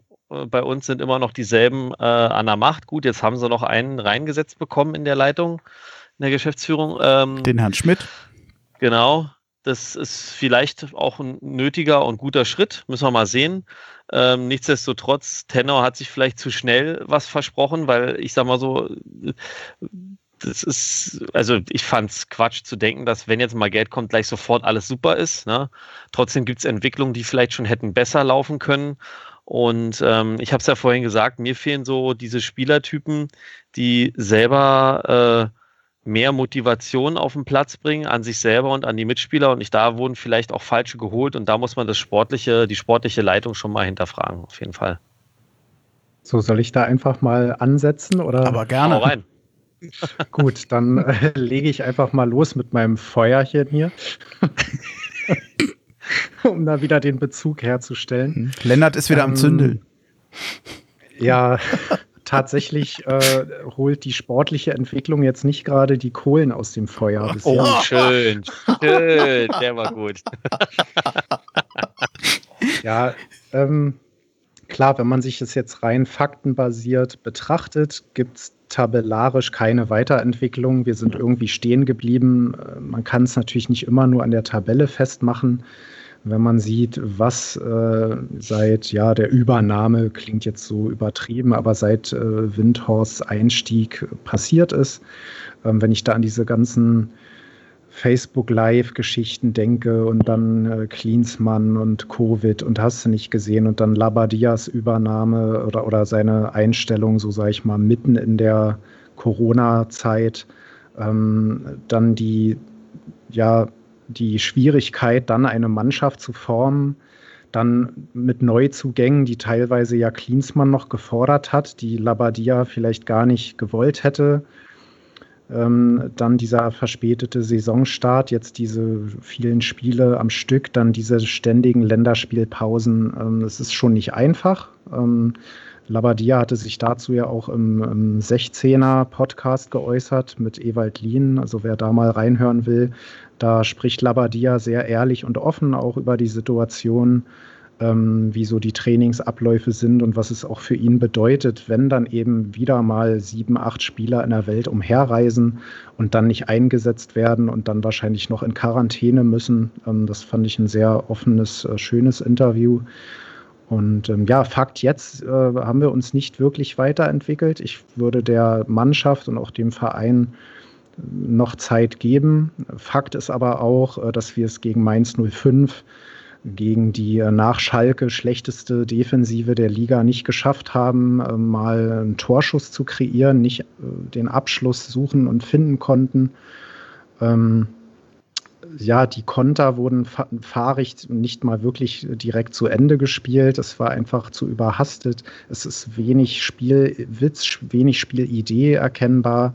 Ich sehe da keine Bewegung so richtig, keinen Leader. Ich hoffe, dass mit Gendouzi jetzt jemand da ist, der diesen Siegeswillen, diesen Biss reinbringt, den ich mir auch so ein bisschen von Toussaint eigentlich erwartet hätte, ähm, was vielleicht auch noch kommen kann. Ähm, ich meine, er ist jetzt auch noch nicht lange da ich hoffe auch so ein bisschen, wenn Cordoba dann zurückkommt und wieder fit ist, dass äh, der dann noch weiter einschlägt, denn er hat ja bisher schon überzeugt und bisher äh, ein echtes Feuerwerk abgebrannt. ähm, oh. ich, ich, hatte eben auch schon wieder was auf den Lippen, aber da hätte ich unterbrechen müssen, deswegen alles gut. Ja, also ich will auch nicht alles schwarz malen. Ich bin auch immer schnell dabei zu kritisieren und Dinge schlecht zu reden. Ähm, ich habe das so ein bisschen ironisch irgendwo jetzt geschrieben. Äh, man hat jetzt gegen Mainz quasi gepunktet und hat einen Mitkonkurrenten auf Distanz gehalten oder hat ihn nicht näher kommen lassen. Das war natürlich ein bisschen überspitzt gesagt. Ich hoffe natürlich nicht, dass wir in diese Tabellenregionen ab Platz 14, 15 kommen. Aber um jetzt mal ähm, einen Abschluss für mich zu finden, um in dieser Hinsicht, wenn man schaut, dass man unter Dardai Zehnter wird mit Spielern wie, ich sage jetzt mal, Eswein, Haraguchi äh, und wie sie nicht alle heißen und, und Lustenberger. Und jetzt haben wir Spieler im Kader, die einen Marktwert von 25 und 30 Millionen haben und wir dümpeln da irgendwo ab Tabellenplatz 10 rum und schaffen es dann nicht mal gegen Mainz ein paar Torchancen zu kreieren oder mal gegen müde Gladbacher, die durch Doppelbelastung wirklich am Ende waren, da mal so einen K.O.-Stich, so einen Nadelstich zu setzen, was ich mir von Hertha manchmal wünschen würde. Ja, so eine, jetzt äh, bringe ich hier so einen flammenden Appell, aber es ist wirklich. aber das ich würde mir das einfach von Hertha manchmal wünschen, dass man dann auch mal so einen Konter ausspielt, dass man mal einen Nadelstich setzt und dass man, dass man mehr Biss hat und mal eiskalt zuschlägt und ja, dann Killerinstinkt müde mir, ja. Killerinstinkt. Killerinstinkt ist das richtige Wort. Und ich habe es vorher schon in der in unserer Kölner Hertha-Gruppe erwähnt. Ich habe gesagt, Leute, es ist Mainz 05. Mainz liegt uns nicht die haben äh, jetzt ewig nicht gewonnen und äh, ich habe es irgendwie kommen sehen. Also ich hätte mich da nicht gewundert, wenn der Mateta, der ja irgendwie mit dem Ball da fast bis nach Ruhe leben rennen wollte, da noch in der 89. oder wann es war, das 1-0 macht und wir das Ding sogar noch verlieren. Ich hätte es irgendwie unterschrieben am Ende, aber ja. So sind nun mal jetzt die Fakten und damit müssen wir jetzt erstmal leben. Wie gesagt, ich äh, würde der Truppe um Labadia da auch noch, noch Zeit geben. Ähm, ich bin halt auch gespannt, wie er Leute wie ähm, Löwen beispielsweise noch einbringen will. Ein Askasibar, der konnte natürlich ja. auch noch nicht so viel zeigen. Ähm, es ist ein, ein, großer und breiter Kader. Ich bin auch gespannt, was aus Alderete wird, wie der sich noch entwickelt, denn er hat ja auch gute Ansätze gezeigt. Und äh, ja, Seefuig ähm, muss man halt auch schauen. Ich würde ihn jetzt auch noch nicht abschreiben. Ja, so viel erstmal zu meiner Sicht der Dinge. Wie viel Zeit gebt ihr denn Hertha BSC noch, um sich zu verbessern. Und wenn es nicht besser wird, was wird dann bei Hertha BSC passieren? Den einen oder anderen gibt's ja schon, die sich dann kritisch gegenüber Labadier äußern. Das Thema hatte ich im ersten Teil schon mal kurz mit dem ähm, Dennis gehabt. Da wir sehen ihn eigentlich jetzt nicht so im, im Ziel der Kritik oder wir, wir fänden es nicht berechtigt vor, berechtigt, vor allem ihn zu kritisieren. Denn man darf nicht vergessen, Gegenbauer ist seit 2008 Präsident, Michael Preetz ist seit 2009 in der Geschäftsführung. Meines Erachtens Erachtens ist es die Geschäftsführung, die nachweisen muss, dass sie Hertha besser machen können. Und äh, ich bin sehr gespannt, wie lange man bei Hertha noch geduldig ist. Also ich glaube, viele sind bereit, Zeit für den Umbruch zu geben. Aber die Frage ist, wie lange noch? Was seht ihr für gerechtfertigt an?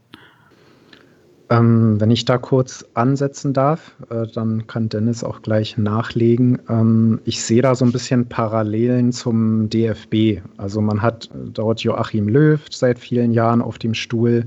Man hat mit Bierhoff den immer gleichen Manager, der immer die gleichen Parolen ausspricht, der immer wieder sagt, ja, wir wollen den Umbruch schaffen. Und Umbruch, du hast immer wieder Umbruch, seit gefühlt schon jetzt zwei, drei Jahren. Mhm. Also eigentlich spätestens seit dem WM aus. Und bei Hertha sehe ich so eine ähnliche Stagnation. Es ist immer wieder Gegenbauer, der eigentlich auch keinen wirklichen Gegenkandidaten hat.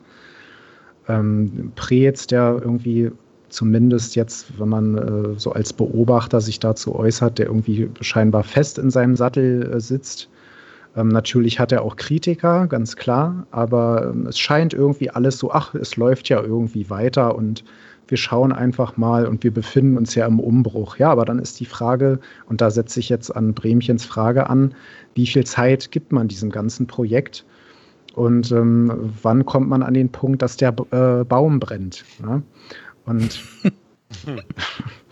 da ist äh, schon, oder man muss dann schon schauen, wie machen sich die Neuzugänge? Ähm, will man vielleicht nochmal 400 Millionen äh, in die Hand nehmen, um dann irgendwie mal ein 1 zu 2, äh, weiß ich, äh, auswärts in Freiburg zu schaffen oder was weiß ich. Ne? Es sind halt die, was sind die Ansprüche? Wo will man hin?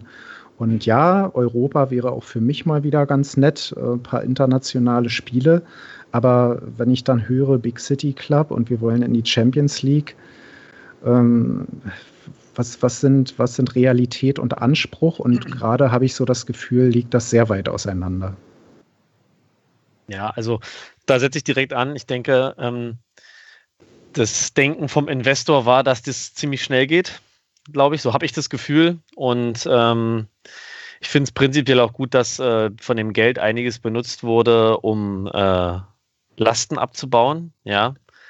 Aber ich denke auch, die Geschäftsleitung, also dem Gegenbauer kann man nur den Vorwurf machen, sage ich mal, dass er so lange am Prez festhält. Ähm, und dem Prez, wie du schon sagst, es ist immer wieder dasselbe, was gesagt wurde. Und mittlerweile bin auch ich so. Ich bin zwar nicht so einer von diesen Parolenschwinger, dass er jetzt äh, da sofort gekickt werden muss, aber man muss jetzt wirklich langsam diese sportliche Leitung hinterfragen und auch, wie ich vorhin schon gesagt habe, so dieses Scouting, weil es, es kommt finde ich, immer so wieder dieselben Spielertypen, die, wenn es mal gut läuft, sehr schnell selbstzufrieden sind und denen der Biss fehlt, die vermeintlich le leichten Gegner wirklich niederzuspielen. Ja. Und das zieht sich aber bei allen Trainern durch. Deswegen, das ist auch wieder eine Sache, ähm, wo ich dem Labadia gerne noch auf jeden Fall diese Saison zu Ende sehen machen will, ja. Und äh, Gott, komisches Deutsch. Aber auf jeden Fall ähm, dem Labadier möchte ich da schon noch Zeit geben, weil der ist ja jetzt in einem der chaotischsten Momente zum Verein gekommen. Und ich finde, da braucht man echt äh, Geduld, dass er da sein Ding sportlich aufbauen kann. Aber im Hintergrund äh, ist da lange schon Hertha was schuldig, was diese sportliche Leitung über dem Trainerteam angeht. Ich weiß nicht, ob das populistisch klingt, aber ich habe irgendwie in letzter Zeit so den Eindruck, ähm, also ehe Labadia geht, wäre es eigentlich gerechtfertigter, das Brez den Hut nimmt, wenn das sich so fortsetzt, wie es derzeit ist. Oder auf Dauer so fortsetzt. Ja, da fehlt uns halt so ein bisschen der Einblick. Ne? Also man hat ja auch gehört, diese, diese Transferperiode, ich finde es ja auch okay, dass sie nicht jede verrückte Summe ausgegeben haben, um was Teufel wen zu holen. Ähm, das hat ja Labadia schon gesagt, das hat er so auch noch nicht erlebt. Und da schien ja an, doch einige andere Kandidaten eigentlich auf dem Zettel gewesen zu sein da wissen wir halt nicht, wie da äh, die Ansage von Prezis bei solchen äh, Suchen nach Spielern und Möglichkeiten, das Geld auszugeben oder wie da wirklich äh, der gemeinsame Nenner bei Labadia und Prez jetzt da auch ist. Ja, aber was, was mich halt stört, ist, dass dieses ähm, demnächst wird besser oder demnächst wird's besser oder irgendwas ist immer. Zu den Vorwindhauszeiten ja, ja. hieß es halt, wir sind finanziell limitiert, wir, sonst wären wir besser. Den kann man ja, ja. noch folgen. Dann, ja. Ähm, ja, wir haben halt einen Umbruch, wir haben dann noch einen Umbruch oder der äh, Transfermarkt ist im Moment schwer. Man muss ja auch ganz deutlich nochmal sagen, wir haben im Moment ein Beispiel in der Stadt, in Köpenick, die ich glaube, zweimal hintereinander, jeweils immer Sommersaison, den gesamten Kader auf den Kopf gestellt haben. Ja.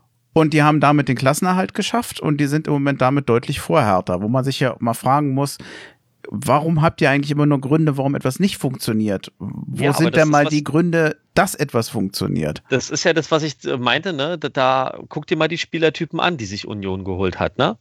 Das hast du auch gesehen, wie die im Unterzahl gespielt haben. Dieses, dieses äh, dieses kämpferische und äh, Union kann macht auch Fußball. Also es ist jetzt nicht so, als wenn die da nur am Ackern sind, aber die haben halt Leute, die wirklich äh, schinden für den Erfolg und da fehlen mir die Leute bei uns und das muss ich wiederum mhm. sagen, das ist eine Sache, die auch ganz klar auf der Ebene Prez stattfinden muss und auf der Scouting-Ebene und dann auch auf der Trainerebene. Und da bin ich, nehme ich aber, wie gesagt, den Labadier noch ein bisschen Schutz, weil die Spieler, der große Teil, die wir vorhin angesprochen haben, sind ja noch nicht äh, unter seinem äh, Einfluss geholt worden. Ja, schwierig. Also ich, ich finde, der hat es eigentlich mit am schwierigsten, äh, sondern da ist dann diese, diese Entwicklung, die nicht vorankommt, schon auf der Ebene darüber zu sehen.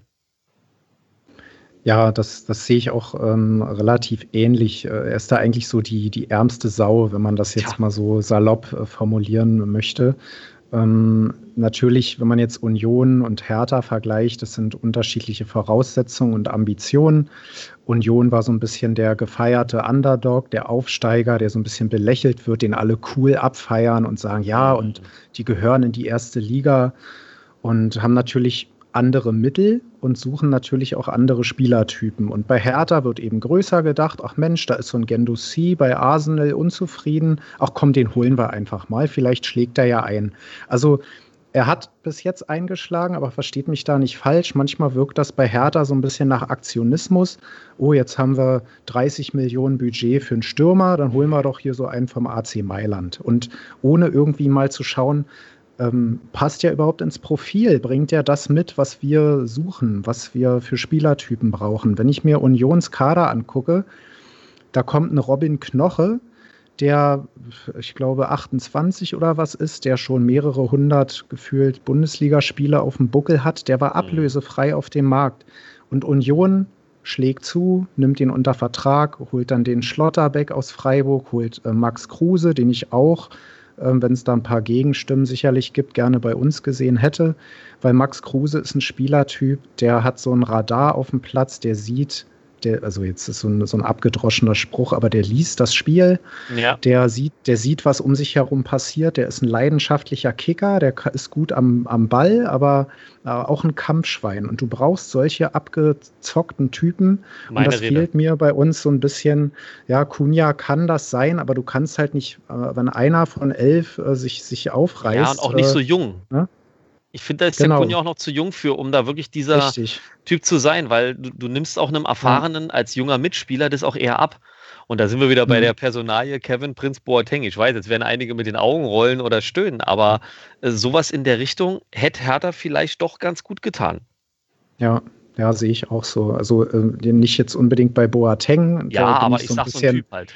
Ähm, so, so ein Spielertyp, genau. Der, der fehlt uns und bei uns in der Altersstruktur ähm, zum Beispiel würde ich mir von so einem Niklas Stark halt wünschen, dass er jetzt in diese Rolle endlich mal reinwächst. Ähm, er ist jetzt Mitte 20, er ist kein Talent mehr und ich erwarte jetzt so ein bisschen den nächsten Schritt, dass er in diese Kapitänsrolle wächst, vielleicht sich auch auf der Sechs dann festspielt, wenn es für die Innenverteidigung nicht mehr reicht aber dass er auch mal so ein bisschen vorne weggeht. Aber er ist dann auch immer so, ja, wir haben uns mehr erhofft und wir schauen ja. mal nach vorne, wir sind im Umbruch und das ist mir immer so ein bisschen Palaber und äh, ich will jetzt Union gar nicht in den Himmel loben, um Gottes nee. Willen, aber auch zum Beispiel, wenn ich mir den Kader von Stuttgart anschaue, ja, da sind junge Wilde, aber da sind auch erfahrene Spieler und die spielen begeisternden Fußball. Da hast du den Eindruck, alle elf Spieler haben Lust und die spielen teilweise so erfrischend und jetzt ähm, liegen sie 1 zu 3 zurück und spielen dann noch unentschieden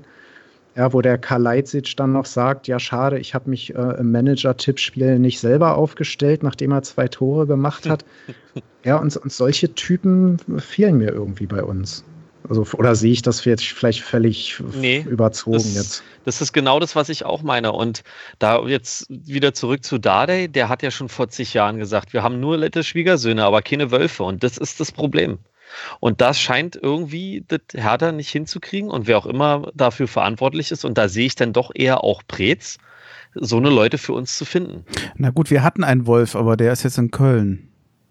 Tja. Oh. oh. Ja. Nee, aber und ich, ich glaube auch, der Niklas Stark wird über diesen Status äh, jetzt muss er den letzten Schritt machen, wird er nicht mehr hinauskommen. Sorry in seine Richtung, aber äh, ich weiß nicht, wie viele Gelegenheiten er noch bekommen soll, diesen Entwicklungsschritt zu machen. Er ist jetzt lang genug in diesem Verein und der ist zu leise und ich glaube auch nicht, dass der das lernt, lauter zu werden. Ich bin heute, ich muss mal kurz laut sein, weil mit Blick auf die Uhr, um mal ja. so ein bisschen die Stimmung runterzureißen. Oh, du bist ja hier voll der, du hast jetzt voll die Romantik zerstört. Ja, ich ja. weiß, ich weiß, ich weiß. Schön mit Feuer ausgetreten. Ja, ja aber ich schaffe ja, das heute sonst nicht mehr mit der Nachbearbeitung. Wobei, ähm, ich, wir müssen ein bisschen aufpassen, dass wir uns nicht in Rage äh, reden. Es gibt ja so den schönen Spruch, es ist nicht alles schlecht. Ähm, bei allem berechtigte, bei aller berechtigten Kritik an der sportlichen Situation von Hertha BSC, um das vielleicht ein bisschen versöhnlicher abzuschließen, ich finde, dass wir nach wie vor trotz allem immer noch eine Perspektive haben mit vielen Spielern. Äh, ich, viele Spieler, auch wenn sie im Moment nicht funktionieren, würde ich noch nicht abschreiben wollen. Das gilt sowohl für Piontek als auch für Askasiba und für Toussaint auch noch nicht. Auch ein Kalu hat damals ein Jahr in Berlin gehabt, wo es gar nicht funktionierte und nachher klappte es dann. Insofern will ich jetzt das Team und äh, nicht abschreiben und jetzt sagen, es ist alles schlecht.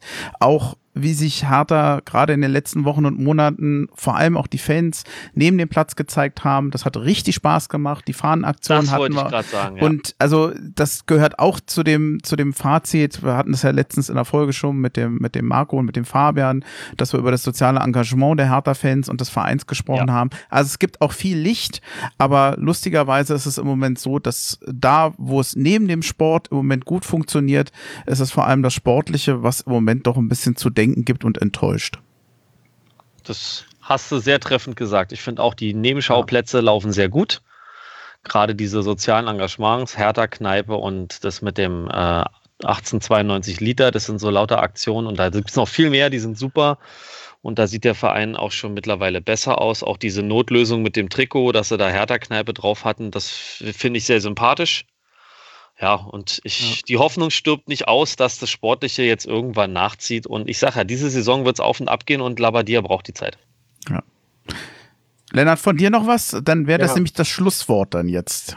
Genau. Ähm, Nee, ich äh, teile eure Meinung. Ich finde dieses äh, soziale Engagement, auch die ähm, Brustwerbungsaktion, sage ich jetzt mal, sehr gelungen. Auch diese Fahnenaktion, auch wenn natürlich so von außen gesagt wurde, ja, das hätte man sich ja gerne von Faninitiativen gewünscht. Aber es hatte den Effekt. Wir waren, äh, ja, das war PR, wir waren im Gespräch, es hat funktioniert. Ähm, ja, und jetzt auch beispielsweise Herr Tinio besucht mit Marco Rehmer dann eine Kinderklinik und so Sachen. Das sind eben so Dinge, ja, wenn schon dieses Kiez-Training momentan nicht funktioniert, du musst ja. irgendwie die Menschen, vor allem die Berliner, wieder so ein bisschen für dich gewinnen. Und da muss ich sagen, das machen sie ganz gut momentan, weil ja vor allem auch der Herr Keuter äh, auch viel Kritik äh, sich hier unter anhören äh, lassen muss. Ähm, aber ja, um es bei Bremchen, äh, bei Bremchen zu bleiben, es gibt auch Lichtblicke, es gibt positive Dinge. Der Kader hat Potenzial, er muss es halt nur lernen abzurufen und ähm, ja, wir werden sehen, was die Zukunft bringt. Und äh, ja, schauen wir, ob wir die Flamme am Lodern halten können. Oh, das war ja klar. Dann hätte ich noch zwei, eine Anmerkung noch. Ähm, äh, ja, gut, Mumbai ist dann halt doch irgendwie mh, hm, nicht ganz so nah. Man wird's merken an der Tonqualität der Tonspur. Beim Lennart wahrscheinlich, sorry, besser geht's dann halt nicht. Also es wird halt ein bisschen rauschen. Das ist so. Wir hatten da halt teilweise ein bisschen Probleme mit dem Internet. Den musste ich noch bringen. Ich kann. Das, ich hab gewartet. ja. Das, der ist so ja. schlecht, aber er, wann kannst du den schon mal bringen? Eben, ja. und der Folgentitel muss ja immer auch genannt werden. Ne? Ist ja, ja, ähnlich wie auch bei Gemischtes Hack, wenn die dann da zu ihrem Folgentitel kommen, dann haben wir die Nummer jetzt auch untergebracht. Ja, wobei es wird dann doch wahrscheinlich ganz banal nur ein Exilhatana in Indien sein. Ja, wahrscheinlich. Ja, okay. Nee, vielen Dank, das war's. Ich bedanke mich bei euch. Äh, Lennart, dir alles Gute in Indien. Bleib gesund vor ja, allem. Oder bleib gesund und äh, viel Spaß beim Eingewöhnen da. Und äh, dann wünsche ich euch vor allem weil wir uns wahrscheinlich vorher nicht mehr sprechen werden, frohe Weihnachten und einen guten Rutsch und Haohe. Ja, wünsche ich euch beiden auch ebenso. Haohe. Genau. Ich danke euch für die lieben Worte und ja, bleibt auch gesund. Ähm, viele Grüße. Ich sage Namaste in die Welt und äh, ja, frohe Weihnachten, einen guten Rutsch dann schon mal und Haohe.